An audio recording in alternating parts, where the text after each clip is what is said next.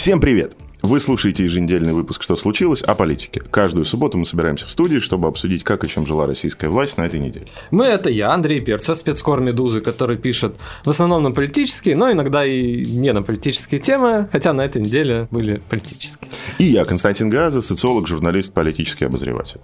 В этот раз мы работаем в э, экспериментальном пока формате и пытаемся одновременно записать подкаст и сделать ролик, фильм, видео для канала подкаста «Медузы» в Ютубе, поэтому, возможно, вы сможете не только нас услышать, но и увидеть на А, вы нас все увидите.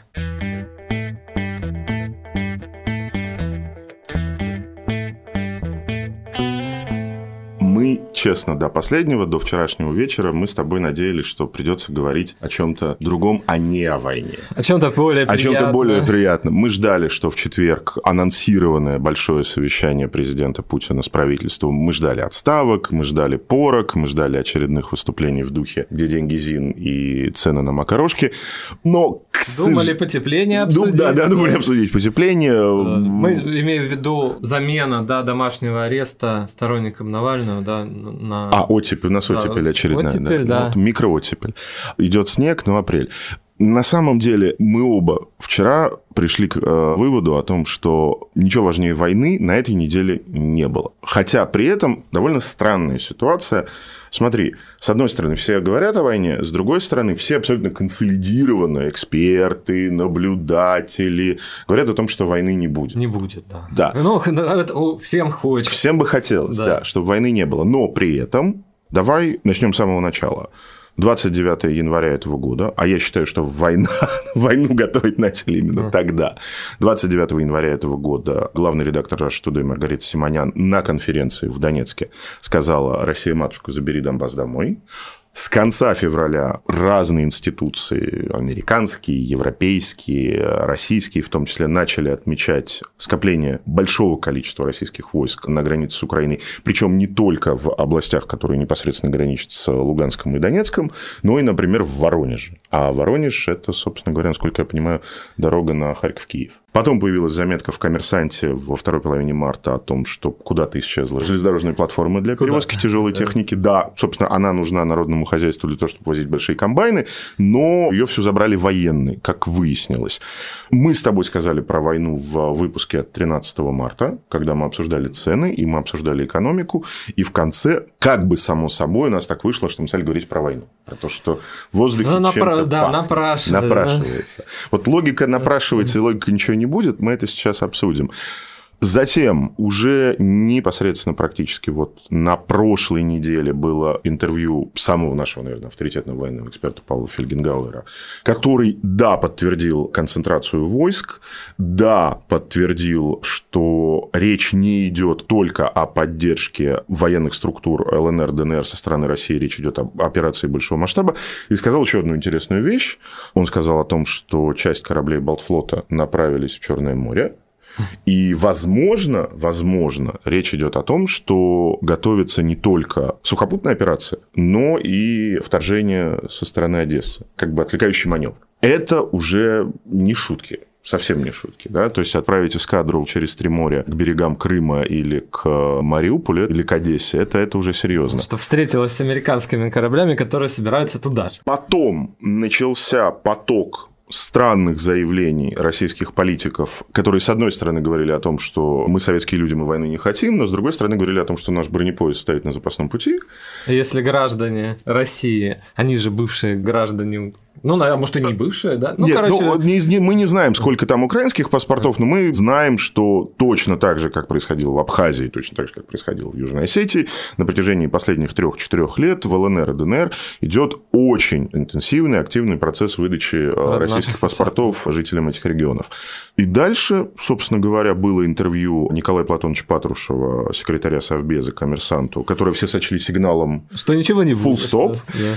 А, Ну, человек уважаемый. уважаемый, уважаемый авторитетный. И редко, кстати, высказывается. Не так часто. Не так часто, не так часто. Нет, там было много привычного трэша, который мы любим, про лаборатории, значит, по сбору биологических материалов у границ России. Про пирожки на Майдане. Про пирожки на Майдане. Нет, про лаборатории мне понравилось больше, потому что кажется, что там стоят огромные уловители пыли, и ветром, ветром биоматериалы россиян доносят до американских лабораторий в Грузии и на Украине.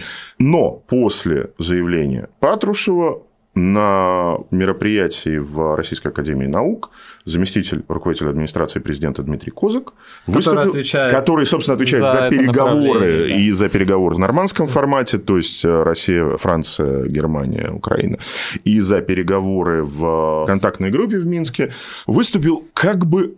У меня осталось очень двойственное впечатление от того, что он сказал. Потому что, с одной стороны, он начал говорить о том, что как бы войны мы не хотим, войны не будет, э, все в порядке. С другой стороны, он обозначил то, что вообще в политике называется красной линией. Он сказал, что если Украина начнет какие-либо агрессивные военные действия против ЛНР и ДНР, Россия, а, вынуждена будет вмешаться, и, б, после этого такого государства, как Украина, больше не будет. Не будет. Фулл стоп. Окей, я понимаю, что опять мы как бы выползаем на чужую территорию, пытаемся заниматься внешней политикой. Поэтому давай попробуем говорить прежде всего о внутриполитических вещах и попробуем понять, в какой логике эта война выгодна и в какой логике она невыгодна. И кому. И кому. Ты всю неделю говоришь, ничего не будет. Ну, мне хочется просто верить. Я всегда верю в лучшее, okay. да. Я хоть и пессимист, но вот верить-то хочется, конечно, да, потому что во многом политический тупик, вот это как бы лимб, да, непонятно, что происходит, рейтинги падают, да. Ну, э, лимб, ко- лимб, который начался, лимб, который начался еще когда мы с тобой писали пилоты этого выпуска, э, лимб, который называется, извините за жаргон, папа вышел с карантина, да, то есть э, президент должен показывать и он начал это показывать с конца прошлого года, что он вернулся в форму, что он вернулся в повестку, что он этой повесткой управляет. Проблема в том, что начиная, опять же, с 23 января этого года у него не очень получается. Да. за повесткой он бежит. Потому что ушел-то он в одно время, да? В одной а, стране, да. да, а проснулся в другой. А проснулся в другой. Хотя немножко и в то время он ушел, да, но с деньгами стало хуже. Экономика, Все... экономика сыпется. Ну, она сыпется. Да. Это то, что говорят все. Правые, левые, государственники, рыночники, все. То есть, любого независимого эксперта возьми вот так вот, он тебе будет рассказывать, что экономика сыпется. По-разному, ну, с разными обоснованиями, но смысл будет один и тот же. Да, мы, по-моему, говорили про идеальный шторм для системы, да, то есть, которая базируется на, а, стабильности, в основном даже не политической, а экономической. Платятся пенсии. Социально-экономической. Социально-экономической. Платятся пенсии, бюджетникам не задерживают зарплаты. В стране есть крупный бизнес, есть какой-то мелкий бизнес, которому позволено пока как-то там, значит... Копошиться. Копошиться. Ну, да, нормально. По 20, 20 триллионов россияне друг другу на карточке перевели. Нормально. Нормально. Бизнес есть. Цены более не как в Европе, конечно, но и не как в 90-е, да, которыми очень любят пугать, да, что вот в 90-е та же Симонян помянутая, помнишь, высказывалась, что да вы что, забыли там, как задерживались пенсии в 90-е, как было нечего есть, да, то есть 90-ми продолжает пугать. Недавно она это говорила, и они вот они, да, то есть повысили пенсионный возраст, хотя вроде Путин обещал, что при нем такого не будет. Поползли цены, вот это самое, да, вот стабильно, что продавал ну, Путин и Кремль последнее время, да? Ну вот с каких-то пор, да, когда более-менее там в начале нулевых люди стали, да, что называется, жить, да, жить начали. Нету, да, вроде вот это идеальный шторм, но война это как бы ну, я не знаю, идеальный шторм в Кубе, потому что все мы знаем, да, особенно если поговорить с людьми старшего поколения, да даже и нашего поколения, не знаю, как более молодого, да, то есть концепт это лишь бы не было войны. Все переживем, уж даже, ладно, там, рост цен, да, потому что даже, в принципе, ну, в 90-е пожилые люди говорят, ну, войны-то нет, ну и ладно, там, хорошо, да, что называется. И война, конечно, это все ломает. И если вспоминать, ну, а кем пришел Путин? Один из образов, да, что он не только ведь дал стабильность, он решил считается, да, чеченскую проблему, да, вот это по социологии тоже есть. Да, это важный момент. 8 апреля Левада-центр, признанный иностранным агентом, опубликовал результаты опроса россиян о том, в каких областях Путин добился успеха и не добился успеха. 38% россиян считают, что главным достижением Путина является повышение боеспособности реформы вооруженных сил, 34% решения чеченской проблемы, 32% устранения опасности в терроризме в стране, 28% а наведения порядка в стране, поддержание спокойной политической обстановки. Надо понимать, что это топ в списке, поскольку, поскольку соответственно, неудачами эти четыре пункта считает минимальное количество россиян из опрошенных. Соответственно, самые большие неудачи – это обуздание олигархов, борьба с коррупцией и взяточничеством, повышение уровня жизни не граждан. Получилось. Не получилось, да, ну не шмогла я, не шмогла. Окей, по слухам, в конце прошлой недели у Кириенко, у первого замглавы администрации президента, было совещание по ЛНР-ДНР. Говорят. Говорят. Да. Говорят. Мы как бы... У мы не сидели. У нас, у нас есть два да. источника, как бы формально, но мы там, мы там не сидели, мы там свечку не держали. Также говорят, что социология внутри ЛНР, ДНР не очень хорошая, потому что люди дошли до некоторого предела терпения той странной ситуации, в которой они оказались. Ну, как это описывают э, сами жители Донбасса, они говорят, деньги русские, русские, рубли. Законы русские, русские, да, включая ПДД, например. Документы русские, русские у всех. Цены как в Москве, если не больше. А почему мы не Россия? Не, не И, граждане, да, вот, да. вот, причем даже мы граждане, граждане, граждане. Да, граждане, но мы почему-то не Россия. Кроме проблем внутри двух этих э, самопровозглашенных территориальных образований, есть проблема, с которой мы начали Путин должен показывать, что он то, что называется в Соединенных Штатах, там это социологи называют strong leader, да, сильный лидер. Э, папа. Папа, что он, что он все еще папа. Да. И это аргумент, то есть ситуация внутри республик аргумент за, политическая ситуация Путина, я считаю, что это аргумент за. Дальше твой контраргумент экономически это ухудшит положение России, это ухудшит положение российских граждан, и поэтому никаких политических бонусов от войны получить не удастся. Я думаю, кратковременно, наверное, что-то вот первые там, не знаю, три дня, да, наверное, пять, может, неделя восхищения, да. Просто мы же примерно помним Донбасс 2014 года, когда, видимо, не знаю, да, просто был чуть позже, и по опросам даже 2014 года, когда шла мощная накачка пропагандистская, Донбасс, только что присоединили Крым, а что дальше? Россияне не хотели видеть Донбасс в составе России, да, даже тогда. Э, ну, ну не, ты, не ты, наш. ты недели три или четыре назад, собственно, рассказывал, да, да, о том, что это тренд, это довольно устойчивый тренд. И, и если... ты рассказывал о том, что есть довольно большая проблема с теми, кто вернулся с войны. В российские регионы, я имею в виду. С беженцами, беженцев с очень плохо далее, воспринимают. Так далее, так далее. Да, потому что беженцев очень плохо воспринимают даже в Крыму. Беженцев с Донбасса, Донбасса плохо воспринимают в Крыму. В Крыму. Они приехали, okay. что они приехали, они, значит, там некультурные, мы тут, значит, живем и работаем, они приехали там, что у нас война, вот вы нам должны. Ну, это в любом при российском... том, что было, при том, что было напряжение между, собственно, крымчанами и донецкими, еще когда Крым был в составе Украины, потому что считалось, что бандитские группировки из Донецка, староформатные, да. захватывают собственность в Крыму, отжимают рестораны, отжимают земельные участки там, и так далее, так далее, и так далее. Ну, и сейчас, да, подобное. Беженцев плохо воспринимают, да. Что я слышал в беседах с людьми, причем самое интересное, что это даже были мигранты, да, вот рабочие, что беженцы приехали, не работают, они считают, что им все обязаны, какие-то вещи, там, помощь они отвергают, нам бы деньгами, нам вот это все. Вообще отношение, конечно, к Донбассу до сих пор, ну, как бы как было, так и. Ничего не изменилось. Да, Если да, изменилось, то в худшую сторону. Это нахлебники, да, нам их не надо. То есть повоевали, да, но как только пойдут, например, гробы, ну, Путин что, да, в 90-х, шли гробы, да, из Чечни, Путин избавил от этого, да, во всяком случае, меньше их стало идти в какой-то момент, сейчас, наверное, нету. Я, я не... И тут еще вот это накрывает. А смотри, один большой источник, в кавычках, сказал мне на этой неделе одну очень интересную вещь. Он сказал, смотри, присоединить к России регион, который воевал и отстоял свою независимость с оружием в руках, то есть сепаратистов, мы не можем. Но присоединить к России регион, который обратился за помощью и был спасен от геноцида и украинской армии, русской армией, мы можем и должны.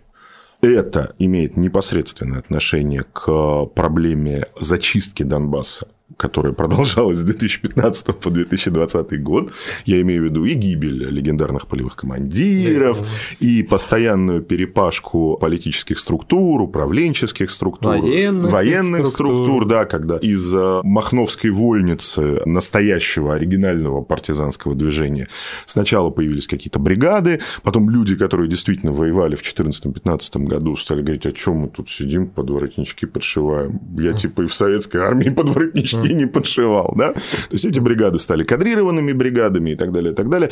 Сейчас ситуация, насколько я ее понимаю, выглядит так. Есть небольшое количество относительно боеспособных войск, которые как бы ЛНР, ДНР, которые находятся на линии соприкосновения, а дальше все то, что когда-то было большой партизанской армией, которую называли Сепар, Сепары, да. Вот этих Сепаров больше нет. Да? То есть там, там... Кого взорвали в лифте. Кого взорвали в лифте. Эвакуировали. Кто ушел в философию буддизм, там такие тоже есть. Кто-то вернулся в Россию и так далее, и так далее. В этом смысле ситуация изменилась в пользу Кремля. Я напомню, что в Южной Осетии в 2008 году единственным боеспособным подразделением оказался русский генерал, секретарь Совбеза Южной Осетии, который подбил три танка в центре Цкинвала и таким образом остановил наступление грузинских войск. Да? То есть там уже тоже была ситуация, когда никаких а, партизанских, полупартизанских структур нет, есть российские войска, есть российские миротворцы, есть группировка за хребтом, которая в случае чего значит, через Рокский туннель придет. Да, здесь полное абсолютное совпадение. За пять лет убрали харизматиков, убрали партизанов, убрали идеологов движения, оставили функционеров. Убрали Владислава Юрьевича Суркова. Убрали Владислава Юрьевича Суркова. Который отвечал который... за это направление, да, Убра... более хитро себя вел. Выстроили очень странную схему финансирования Донбасса, в которой там и олигарх малолетний украинский Курченко, да, там много разных людей. С российской стороны этим занимается Министерство экономического развития и Минпромторг. По сути, с точки зрения как бы абсорбции двух этих регионов в Российскую Федерацию, никаких проблем уже нет. Да, то есть вся инфраструктура, которая там есть, она либо за сутки меняет вывески, и, значит, вместо появляется там, Почта России или Российские железные дороги или еще что-то. Никаких проблем нет с административной инфраструктурой. Пушилин завтра становится губернатором. Ну, я думаю, что там будет, конечно, уже не Пушилин. Ну, скорее всего, это будет уже не как Пушилин, но, но, но, тем не менее. Я, я просто... Я Побывавший просто... под танком... Слушатель... Захар Прилепин, я думаю, хороший губернатор Донецкой области. А почему? Может, республика. Рес... Нет, ну, то есть ты думаешь, им как бы дадут не область, область, а республику. Да, республика, Крым, республика. Я просто вспоминаю разговор с э, прибалтийскими журналистами, у которых есть вот этот вот, значит, постоянная тема для хайпа русское вторжение, русское вторжение. Я очень долго им сидел и объяснял, что, ребята, в вас можно вторгнуться, но вас невозможно присоединить, потому что за 30 лет ваша система государственного управления, система организации титулов собственности, язык и то, как вообще устроена социальная жизнь, очень сильно ушли от того, что было в Советском Союзе. Да, поэтому вас присоединять просто очень-очень ну... дорого. То есть нужно вводить оккупационные войска, оккупационную полицию, да, оккупационную администрацию. Это не очень приятно. Таких проблем с ЛНР, ДНР нет. Вообще. То есть есть, грубо говоря, две проблемы. Почему нет? Первая проблема. Где остановиться? А, Во, что, да, главное вовремя да, да, главное, да. главное в жизни определиться, где твое место и что ты за птица. Где остановиться. И вторая проблема – это та, о которой ты говоришь. Как это воспримут российские граждане, и если мы говорим... И когда. И когда. Да. И если мы говорим о том, что летом в любом случае мы получим значительное ухудшение экономической ситуации, это неизбежно более или менее. Ну, очень простое объяснение. В тот момент, когда вы искусственно начинаете контролировать цены, а у нас контролируются цены, соответственно, на растительное масло и на сахар, и пол полуформально контролируются цены на макаронные изделия, на, курицу. на, да, на самые дешевые виды курятины и так далее, и так далее. В тот момент, когда вы это регулирование прекращаете, срабатывает эффект пружины, цены отскакивают, потому что производитель пытается вернуть э, недополученную на период заморозки прибыль. Это произойдет в любом случае. Мне кажется, что вопрос где остановиться, важный, а вопрос, как это воспримут россияне, для президента Путина уже не важный. Да, потому что он тут, явно... Тут мы, перест... тут мы согласились. Тут мы, согла... тут да. мы согласились. То есть... У... системы прагматика все еще есть. Это одна из надежд да. наших на, на светлое да. будущее. А у президента прагматики, к сожалению, нет. То есть человек явно перешел вот в этот модус, да, сильного лидера. Включил да? режим бога. Да-да-да. Лучше бы он включил режим Витязь, конечно, но... Стелс. Ну, Витязь. Витязь. Делай, что хочу, да, то есть человек, который представлял долгое время такой прагматичный конструкт пиарный, То есть понятно, почему россияне любят на самом деле. Не потому, что это такой вот... Нет, конечно, хорошо, что это сильный мужик, который на коне покатается, там, на дельта... На это Шойгу на... покатается. Да, да, да, это нормально, да. Но как бы главное, это, это все равно прагматика. И когда Да. политтехнологический конструкт начинает жить по каким-то законам вот этого окольного пиара, чай пить в тайге из кружек, и вот ради меня страна, ну нет. Одно дело, когда ты ради страны радеешь, что Путин нам это, а мы ради Путина, а, не- а почему? Смотри, мне кажется, что я не люблю этим заниматься, но иногда это делать нужно. Психологически, а между психологическим состоянием президента и политическим состоянием системы можно пока еще ставить знак равенства. Психологически то, что случилось в виде заявления Байдена, президента США Байдена о том, что президент России Путин убийца, является абсолютной индульгенцией на любые любые агрессивные внешнеполитические действия. Потому что, во-первых, один из законов российской внешней политики – это простое правило преферанса «надо брать свое». Тебя уже назвали убийцей. Что поделать? Чё- что, что дальше? Есть второй момент. Заставить э, президента Байдена страдать в большом смысле слова Владимир Владимирович не может. Да? Великие русские разведчики Бутина значит, и Чапман, они уже не на территории США, русские тролли и русские хакеры, все это уже немножечко тоже покрылось плесенью, но заставить президента Байдена страдать головной болью, озадачиться, мучиться и вообще включиться в этот процесс за счет военного приключения на Украине, это решение, которое лежит на столе. Байден назвал меня убийцей, Украина будет страдать. Ну, потому что мы не можем сделать так, чтобы Америка страдала или Мексика страдала. Да, но сделать так, чтобы Украина страдала. Чижика съесть мы можем. Можем, можем, Да. нет проблем. Тем более позволяет календарь. Если говорить про цикл политический, мы находимся накануне послания и накануне начала работы над бюджетом на следующий год. Мы находимся в момент, когда переписываются основные стратегические документы экономического развития. Соответственно, их можно повернуть в ту или иную сторону в случае войны. И, что не менее важно, мы находимся накануне думских выборов.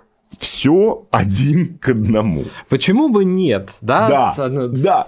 Вопрос не в том, зачем. Нет вопроса, зачем. Да? То есть, Да, когда вы- хотя это ну, можно задавать Нет, вопрос. нет, это, зачем. это, это вопрос на уровне, мы говорим, ребята, окей, Знаешь, хорошо. есть теория. В Крыму нет воды. Значит, надо идти, идти, идти в верховье канала, да. Хотя я был в Крыму, люди, которые там находятся, да, из окружения Аксенова в том числе, они сказали, что ну, вообще канал и к... Это вода для сельского хозяйства. Да, это вода для сельского хозяйства, причем там же вверху. К проблемам отсутствия воды в Симферополе, ЮБК да, это как и, бы и тем более на, да, на южном побережье это не имеет никакого отношения. Туда там малая талика этого всего попадала, и в принципе этому сельскому хозяйству рисоводство там, значит, Рисоводство. да, ему уже пришел конец. Да, Да, то есть, при да. том, что рисоводство это самый водопад. То есть только Да. а- рис и авокадо это самые Ну, ну, как бы ну, вот это у нас уже нет. Да, ну, Ну, да. все, как бы. Ну, ладно. Тем более канал надо еще приводить в порядок. Нафиг нужен. Ну, каналу-то любви особой нет. Окей, да, мы перешли э, к вопросу, где остановиться. Мы перешли к вопросу о том, что можно найти набор каких-то рациональных обоснований. Донецким регионам нужен порт. Для того, чтобы отгружать уголь, соответственно, нужно брать Мариуполь. Да. Куда, правда, его отгружать, это тоже В интересно. Сирию, Китай. У нас вот Венесуэла можно много можно куда отправить донецкий уголь.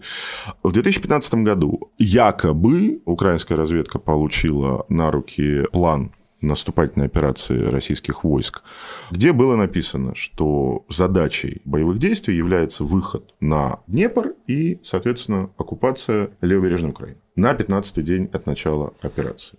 По большому счету, послание у нас 21-го, теоретически, если Успеваем, начать, да. если начать прямо сегодня, мы еще успеем до послания.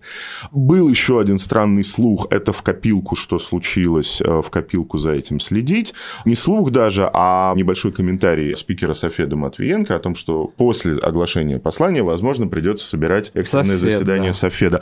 Зачем это нужно? Поясню, по Конституции все еще, все еще, все еще для того, чтобы объявить войну и начать военные действия с использованием вооруженных сил, президенту нужно Согласен. одобрение Совета Федерации. Вероломно, да. Да, вероломно Не- не можно, но только Но- зелеными человечками. Я просто боюсь, что все это сейчас видят наверху как повторение не событий на востоке Украины, а как повторение событий в Крыму.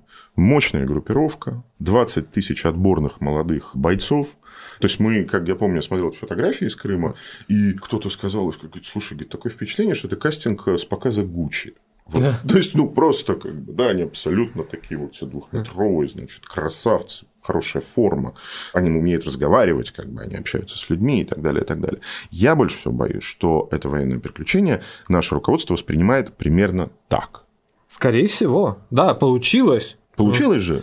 Вот это, наверное, тоже большая ошибка, да, потому что сравнивать Крым и Донбасс и... Крым и Донбасс, украинскую армию тогда да. и украинскую армию сейчас. Бессмысленно. Бессмысленно. Крым как бы типа сам упал, да, вот по сути, но, ну, есть такое. Ну, ты знаешь, я, да, я, я, нет, я все-таки, я все-таки тут среди людей. Я все-таки вспомню один свой разговор с а, источником из окружения Суркова 17 или 18 года разговор о том, что на самом деле Сурков прилетел в конце февраля 2014 года из Крыма в Москву и тут же поехал в Кремль докладывать Путину и сказал, что само по себе ничего не случится. Ни социология, ни разговоры с элитой не подтверждают готовность Крыма самостоятельно, то есть взяв в руки, соответственно, щиты и дреколья, выходить из состава Украины. После чего и было принято решение об операции «Вежливые люди». Ну, я скорее имею в виду, что впечатление, ну, по сути... Геополитически упал. Да, да, Такой да. геополитический фрукт. Да, упал, как бы по, подарок, красивые места, где Корсунь. люди... Да, отдых Корсунь, где люди... Ну, человек прагматический, На Донбассе россияне. просто нет Корсуни никакой. Да. Там и моря нет. Колоб... И моря нет, и ну, Мариуполь, нет. Ну, видишь, Мариуполь-то... Едем отдыхать в Мариуполь, ну, знаешь... Не звучит. Не, не звучит, не звучит да. Не я звучит. просто помню эти плакатики, да, то есть там же Крым не только... Да, это не только ценный мех, да, а вот в 2014 году были плакаты, люди стали, едем отдыхать в Крым. Ну, поехали, наверное, да. Ну, 4 а, миллиона человек в прошлом году съездили. На Донбассе отдыхать сложно. Я был. Нет, хотя нет, степь красивая, но, но отдыхать, в смысле, да, пятизвездочный отель там э, спа не построишь. Когда мы говорим об экономических последствиях, мы должны при этом говорить о санкциях. Вот, это главный вопрос. Все главный вопрос, но это... Ну, то есть из... то, то, что ты говоришь о поддержке, которой на самом деле нет, это важный вопрос, но и санкции важный вопрос. Здесь очень странное расхождение. Американцы, насколько я понимаю, там, позавчера говорил с какими-то коллегами из финансовых институтов западных, американцы готовы, ну, это вопрос там месяца или двух месяцев, готовы ввести санкции против э, российского госдолга, то есть имеется в виду, что иностранные инвесторы не могут покупать э, выпущенные Минфином долговые обязательства Российской Федерации. Они могут продавать те, которые купили раньше, но не могут покупать новый. Да? То есть это санкции против нового госдолга. Но при этом с российской стороны, это уже по разговорам с нашими чиновниками, идет подготовка к фронтальным санкциям. Соответственно, отключение от э, системы электронных платежей SWIFT, отключение двух э, карточных операторов России, Visa и Мастер. И дальше, собственно говоря, фронтальные санкции вплоть до запрета на экспорт нефти. Аналог есть, да, это история про Иран, который тоже очень некрасивая унизительная история, когда Иран, значит, свои нефтяные танкеры перекрашивал и вывешивал на них либерийские флаги, чтобы продать немного нефти. То есть здесь еще один аргумент в пользу, а почему бы и нет. То есть мы Все готовы... равно накажут. Все равно нак... уже наказывают. Да? И вопрос подождать, пока они от запрета на покупку новых тиражей российского госдолга перейдут к санкциям фронтальным против банковского сектора, ну зачем ждать? Ну, можно и сейчас, да. Да, вот это называется последний бой. Я, да? еще, я еще раз обращаю ваше внимание, дорогие слушатели и зрители, если у вас еще нет банковской карты МИР, ее стоит завести. Это правда, это жизнь, это неприятный жизненный совет. Это на самом деле не шутки, если вы не хотите вдруг из-за того, что нам некуда девать 28 тысяч человек войсковой группировке, э, не купить бензин или не купить э, детское питание, заведите карту МИР. На самом самом деле ни одного серьезного аргумента против мы пока не привели, но мы еще с тобой не говорили про выборы. Мы еще с тобой не говорили про выборы в Госдуму, и мы не говорили о том, каким образом война может помочь или помешать решить проблему, которая сегодня выглядит так. Пока Алексей Навальный продолжает голодовку, его сторонники собирают 500 тысяч человек, чтобы они вышли на митинг по всей стране. Ну, больше 400 уже Больше 400 собрали. уже есть. То есть, э, вот эта оценка Волкова, что мы наберем полмиллиона за 3-4 недели, она вроде бы пока сбывается, более или менее. У нас есть довольно быстро формирующееся ядро радикальной политической оппозиции, уже не несистемной. Это уже не несистемная оппозиция, потому что несистемную оппозицию можно сделать системной. Это радикальная оппозиция, ее системной сделать нельзя. И при этом у нас нас ожидаются выборы в парламент, которые, с одной стороны, у Кремля в кармане из-за трехдневного голосования, с другой стороны, как мы с тобой уже несколько раз говорили, могут стать триггером точечных, ну, пере... но а могут стать триггером целого ряда разных недовольств по всей стране и вообще привести к тому, что начнется эффект домино. Я не слышал от тех, с кем я общаюсь, прямой связки между войной на Донбассе и выборами. Такое впечатление, что там какая-то слепая зона, там какой-то слепой. Ну, пятно. только Симонян, да, разрабатывает это все. Ну, как Пока, бы... Да, если говорить о, о политическом Да, то, что она говорила, э, в принципе, насколько мне рассказывали, вот это к выборам, да, ты ее не слушай сильно, да, там версию про выборы мне несколько человек сказали, один человек сказал вообще, ну, пошли, ну, надо имитировать деятельность, что что-то происходит, да, деньги списать, еще что-то, вот приехали. Провели а, мероприятие. Провели мероприятие, да, приехали Симонян, Кесаян и кто еще там. Но, тем не менее, в Кремле и на уровне государственного правового управления, и на уровне управления внутренней политики уже обсуждают вопрос, каким образом организовать голосование жителей, граждан России, проживающих на Донбассе, на выборы в Государственную Думу. Ну, это хороший как бы... Это полтора миллиона да. приятных голосов. Ну, опять же, с трехдневкой не так уж это приятно, да? То есть, Нет, когда... ну просто можно их разбить по теме, можно их просто приписать к Москве, дополнительным избирательным округам, и тогда...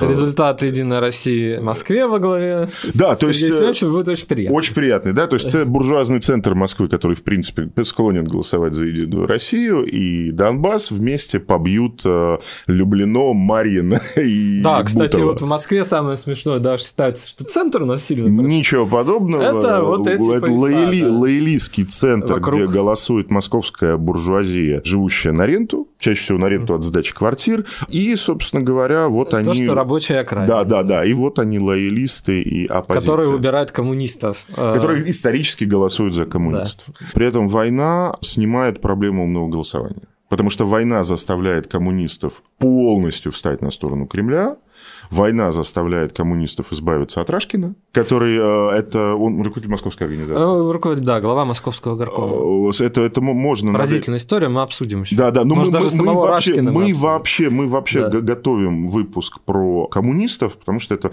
один из самых важных вопросов избирательной кампании. Я думаю, что мы его там в ближайшие какие-то недели сделаем. Эта война решает проблему с УГ и с КПРФ. Война решает проблему ЛДПР. Война решает проблему Захара Прилепина. И трудоустройство тех 50 э, или 100 ветеранов движения, которых не успели взорвать вам абажуром или в лифте. Окей, я тебя спрошу в терминах админки. Война раскалывающая тема? Да. Ты считаешь раскалывающей? Да. Все равно, лишь бы не было войны. Вот гробы, Украинская армия боеспособная, да, если за них вступится еще США, это будет мясорубка, это не Крым, и это не Донбасс 2014 года. Ну, даже в 2014 году до Мариуполя все-таки не дошли. Да. Ну, все равно это, это триггер. Да, если это пойдет как бы перемалывать. Да, по соцопросам у нас, конечно, вроде как с оружием неплохо. Ну, логи- логично выглядит, что если на первом месте среди достижений Путина стоит повышение боеспособности реформ вооруженных сил 38% говорят, что это достижение, всего 4% говорят, что это неудача. Опять же, как мне сказал один источник, надо это иногда демонстрировать. А вот что будет продемонстрировано, да? Мы помним, как армада заглухла. То есть, ну... Ну, смотри, я, я, да? не, я не военный эксперт. Я просто вспоминаю то, что я читал в 2014 году, и какие-то там не, не редкие общения с теми, кто в этом разбирается. Российская армия воюет следующим образом. Она сначала очень-очень-очень долго проводит проводит артиллерийские обстрелы позиций противника очень-очень долго, очень-очень жестко, очень-очень отморожено. И только потом начинает, собственно говоря, вводить какие бы то ни было войска. Для того, чтобы остановить российскую армию под Мариуполем в 2014 году, это рассказывал... Я не буду говорить, кто это рассказывал, потому что это уже даже не иностранный агент. Но как рассказывал один из очевидцев этого дела с украинской стороны, они пригласили израильских военных советников и американских, которым сказали следующее. Единственное, что вы можете сейчас сделать, это начать укреплять свои позиции. Да, они стали бетонировать или накрывать железом окопы и так далее, и так далее, и так далее. И таким образом они, собственно, выдержали вот это вот наступление, началом которого всегда является значит, ну, я думаю, страш, страшный них готовы? Я думаю, что у них вообще все к этому готово, да, то есть примерно... То есть это вот насто... это настоящая война, да? Да, да, дело... да, я, да, я понял, да. Это, это не, повышение, это не парады. когда парады ездят, и куда-то там в Крыму они, значит, бодренько сфотографировались с котиком и с девочкой. Ну, это красиво.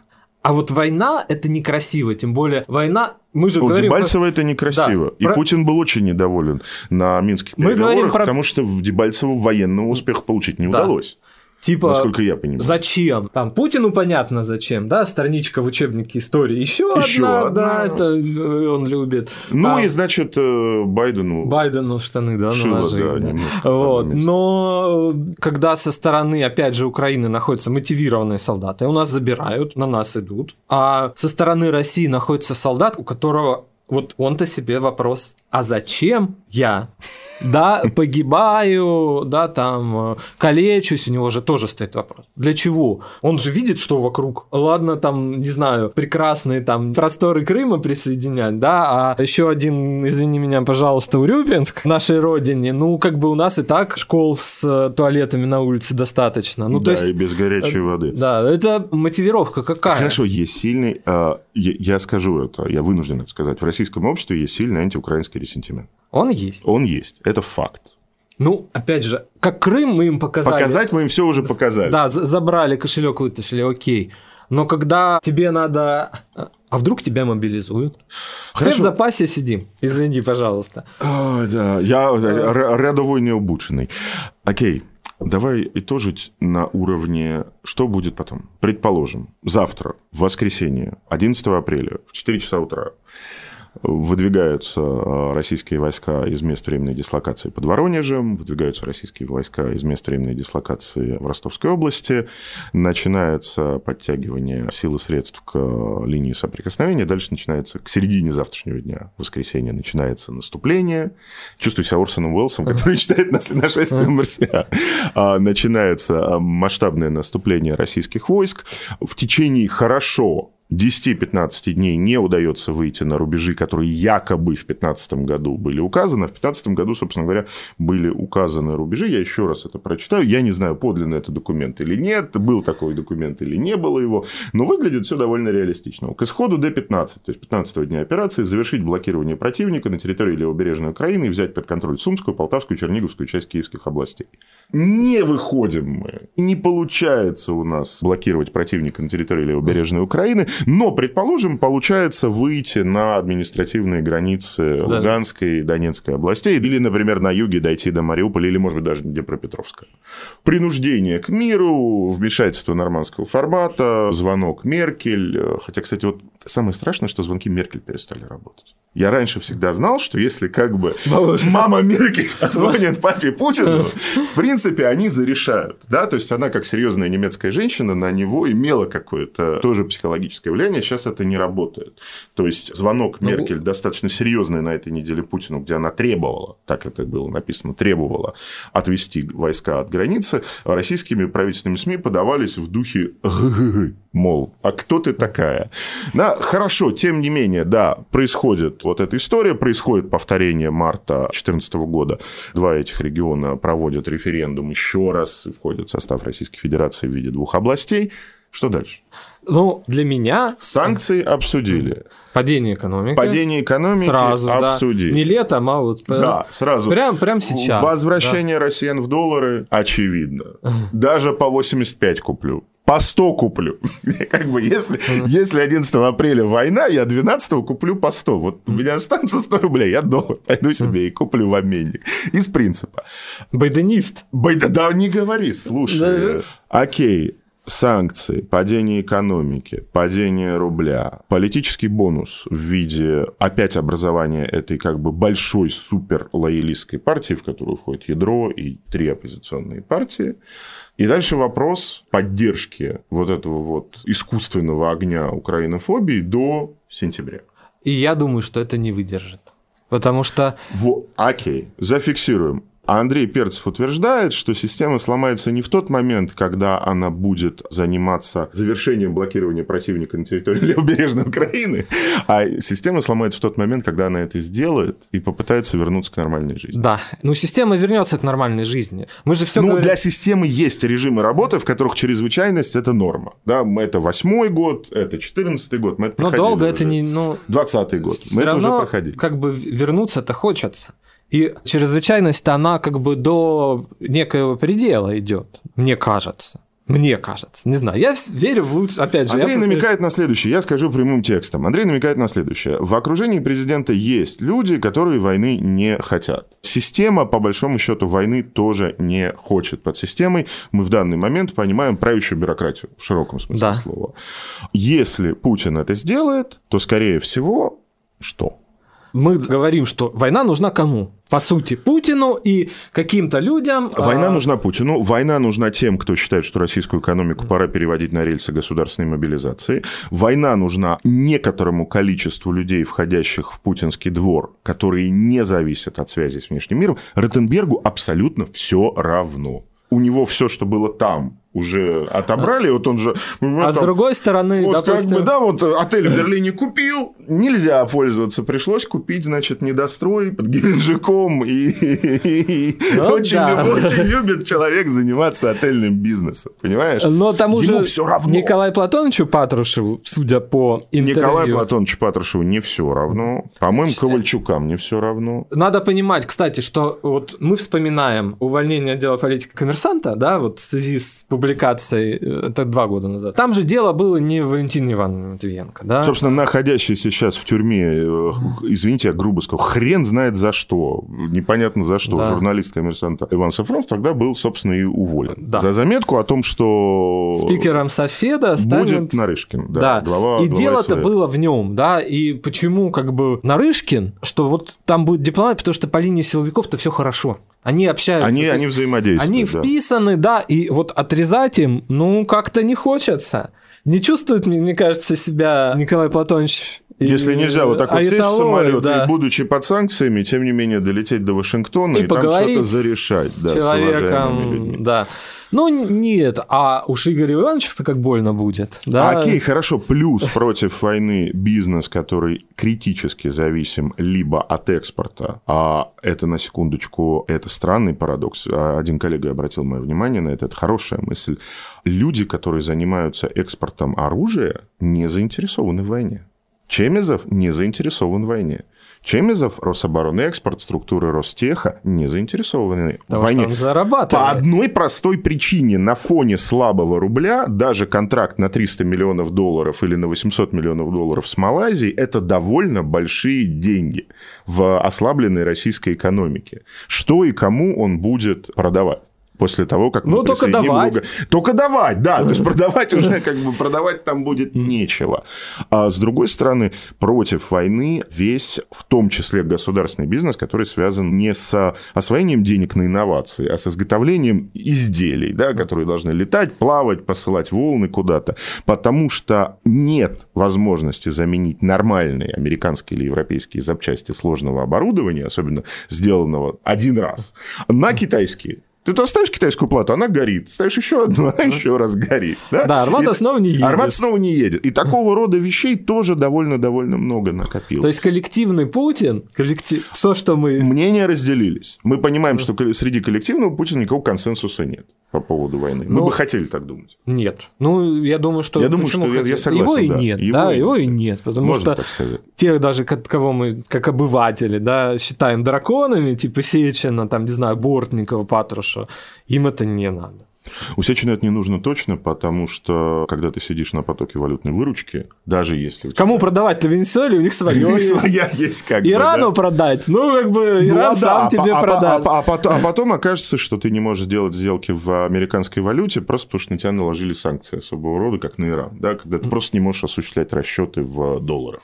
У тебя Ну, как бы- и ты что, доллары купил, у тебя да. их забрали. И, и прямое следствие этого, что российский бюджет падает, Экономика падает. Э, Бюджет падает. падает, задержки зарплат, еще что-то. Это, знаешь, ну вот это по- последний бой, да. Он и трудный во всех смыслах, и ну, а что, а дальше ничего, да. Система себя изживает, то есть если... э, Я он- напомню, оно- прекрасная, прекрасная из фильма Киндзадза, бессмертная. Последний выдох господина ПЖ. Смотри, давай тогда остановимся на следующем. Если это произойдет, это произойдет, потому что это нужно Путину, Только а не. России. Только ему, да. Если это произойдет, Ну и обслуги, которая... Ну, мы которая типа- инвестирована в войну, не вся обслуга инвестирована ну, в войну. инвестировано в обслуживание. Мы Да. предугадали желание. Да, мы, Папа мы уга- папа хотел, а мы, Мы угадали, сделали, мы да. сделали. Да. Это приведет к тому, что, с одной стороны, можно будет снова сделать вид, что российская политика гомогенизирована вокруг президента, но, с другой стороны, это приведет к тому, что и та часть системы, которой это не нравится, которая это нанесет убытки, и те граждане, которые пострадают, а пострадают все, перейдут в какое-то новое состояние. Это в да. котором конфликт между интересами системы и Путина, о котором мы с тобой говорили чуть ли не в первом выпуске этого подкаста, станет он очевиден. Да, когда он станет, президент станет совсем лишним. Ну, там может начаться, конечно, абсурд. Я боюсь, что так и будет. А, какое-то время начнется. Я вспоминаю как истории про Каддафи и его военные приключения в Африке в 80-е годы. Это сильно подорвало позиции Ливии, это сильно подорвало ливийскую экономику. Но Каддафи после этого просидел еще, простите, пожалуйста, 30 лет. Ну, мы не в Ливии. Да, и полковники у нас совсем другие. Да. Окей, спасибо. Наверное, тогда все на сегодня. Да уж поговорили, так поговорили. Мы надеемся, мы надеемся, что войны не будет, но, честно говоря, я все-таки сделаю прогноз Пусть я окажусь неправ, слава богу, если я окажусь неправ, с моей точки зрения, это уже неизбежно. С моей точки зрения, военная операция на востоке Украины силами российской армии это сегодня неизбежно.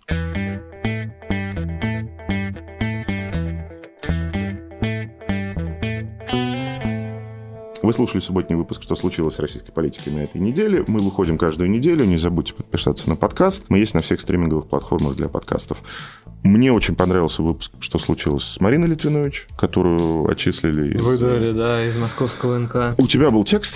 Да, у меня был текст про, может, даже как затравочка, да, к нашему разговору про коммунистов, о мэре Новосибирска, Локте, да, последнем таком, как бы, ну, еще Коновалов остался, ну, это как бы слабая фигура, да, в их пантеоне, да, вот какая-то более-менее избранная на протестной волне в свое время фигура, которая занимает все еще на плаву и все место, еще не да? Я думаю, что система с ним расправится, ну, дружественно, да, как если Сардана убрали, то, то и его. Анатолий Евгеньевич уберут. Да. А, и, вот. и тогда, наверное, что, все-таки как-то прорекламируем перепечатку с Карнеги текста Владимира Соловьева. Если вы хотите прочитать текст, в котором описано, как из абсурда 2014 года возникла некоторая квази-политика-правовая конструкция Минских соглашений, которые непонятно соглашение между кем и кем, и соглашение о чем. Ты согласен, я согласен. И если да. да, если вы хотите прочитать текст, в котором написано о том, как Украина не выполняет Минские соглашения... С точки зрения... Э, Москвы, да. как Третьего Рима, да, то тогда нужно почитать текст Владимира Соловьева, который «Медуза» перепубликовала с сайта Карнеги. Это, по сути, полуофициальное изложение как раз вот э, юридической позиции умеренных и ястребов. Козака, Патрушева и так далее, так далее, так далее. А, что должна Украина сделать, чтобы не было войны? Выстрелить себе в голову, потому что президент России просто не может дальше смотреть на это квазигосударственное образование. Кушать не может. Пишите, что думаете об этом подкасте, предлагайте темы, задавайте вопросы по электронной почте. Подкаст собачка Спасибо, пока. Пока.